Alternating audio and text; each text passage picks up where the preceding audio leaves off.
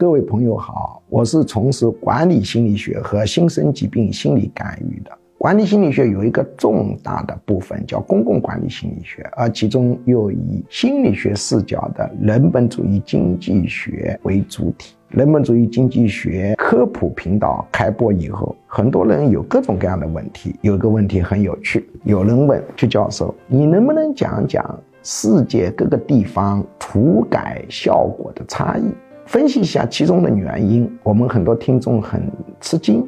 难道在其他地方还有土改运动吗？其实，在世界上很多国家都搞过分田分地运动，很多地区都搞过分田分地运动。那么，我们今天就来分析比较三个国家和一个中国的省——台湾省四个地区土改的效果差异分析。这三个国家分别叫津巴布韦、俄国和日本。很多人不知道，日本也经过深刻的分田运动。那么，津巴布韦他搞的分田运动是一个失败的典型。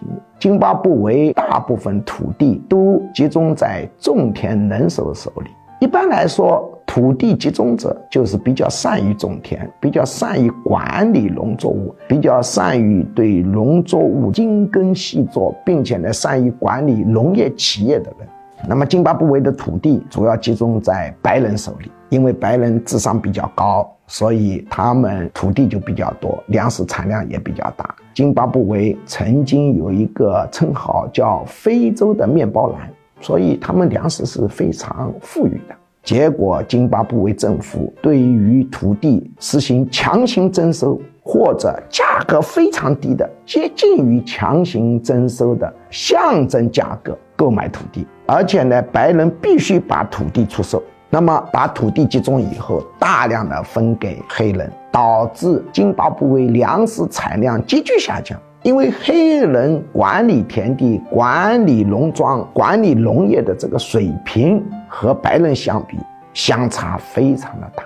那么这些白人呢，没有权利去管土地的，而且很多人也跑了，分别跑回他们祖先所在的国家，跑到英国去啊、澳大利亚等等等等。津巴布韦终于就变成了一个连吃饭也很成问题的国家。那么同样是土改，俄国也是非常失败的。俄国呢是把那里的田无偿征收，而且还枪毙人。大部分善于搞农业经营的人都死绝了，最后俄国就成了粮食供不应求的国家。俄国土地非常的多，也很肥沃，长期以来就没办法解决吃饭的问题。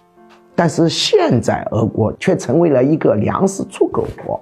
但是同样是土改，日本的土改就非常成功。中国台湾省的土改也非常成功，没有导致农业的巨幅的下降，反而导致了农业的繁荣。日本是怎么土改的？日本的土改是规定农村里面占有土地最多只能是一厅，北海道是四厅，一厅就是十五亩左右。那么十五亩以上的呢，就通过政府用钞票把它收购，收购的价格呢还是可以的，虽然不是市场价格，但也不是相差特别遥远。那有人说，这个政府怎么能够承担起这么大的支出呢？这里头就是一个操作技巧的问题。日本政府他把土地收购确实是支付钞票的，跟中国台湾省不同。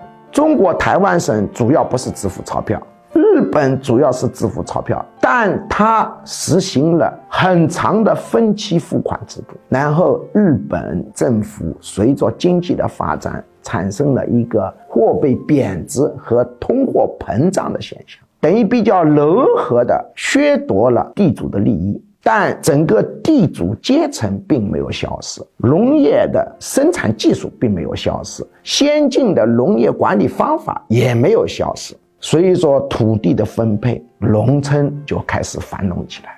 那么，中国台湾省它的这个分田运动是怎么操作的呢？它是首先实行三七五减租，规定你佃户交给地主的田租最多只能是百分之三十七点五。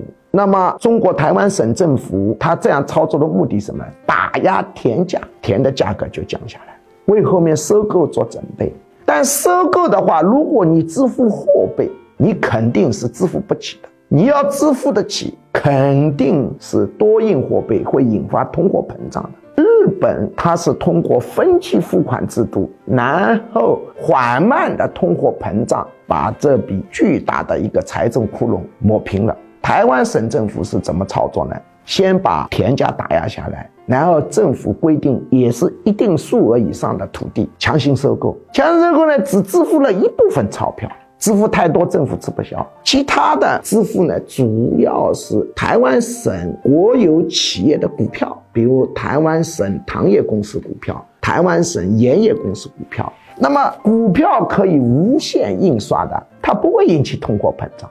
实际上，中国台湾省走的路子跟日本走的路子呢，都差不多，方法各异，都是比较柔和的进行土改。但他们共同的特点就是保留了农业的先进的生产技术和先进的管理技术，而且没有呢培养出一种懒汉思想。津巴布韦它就有个很大的缺点，除了先进的管理技术、农业生产技术消失之外，而且造成了一种偷懒的思想，大家不是生产，老想去分别人的东西，这样对经济的打击是非常大的。所以，同样是土改，效果差异是非常大的。一定呢，要建立在人心深刻洞察的基础上。津巴布韦通过土改以后，培养出了一种巨大的懒惰思想，那么这个对整个国民经济是非常糟糕的。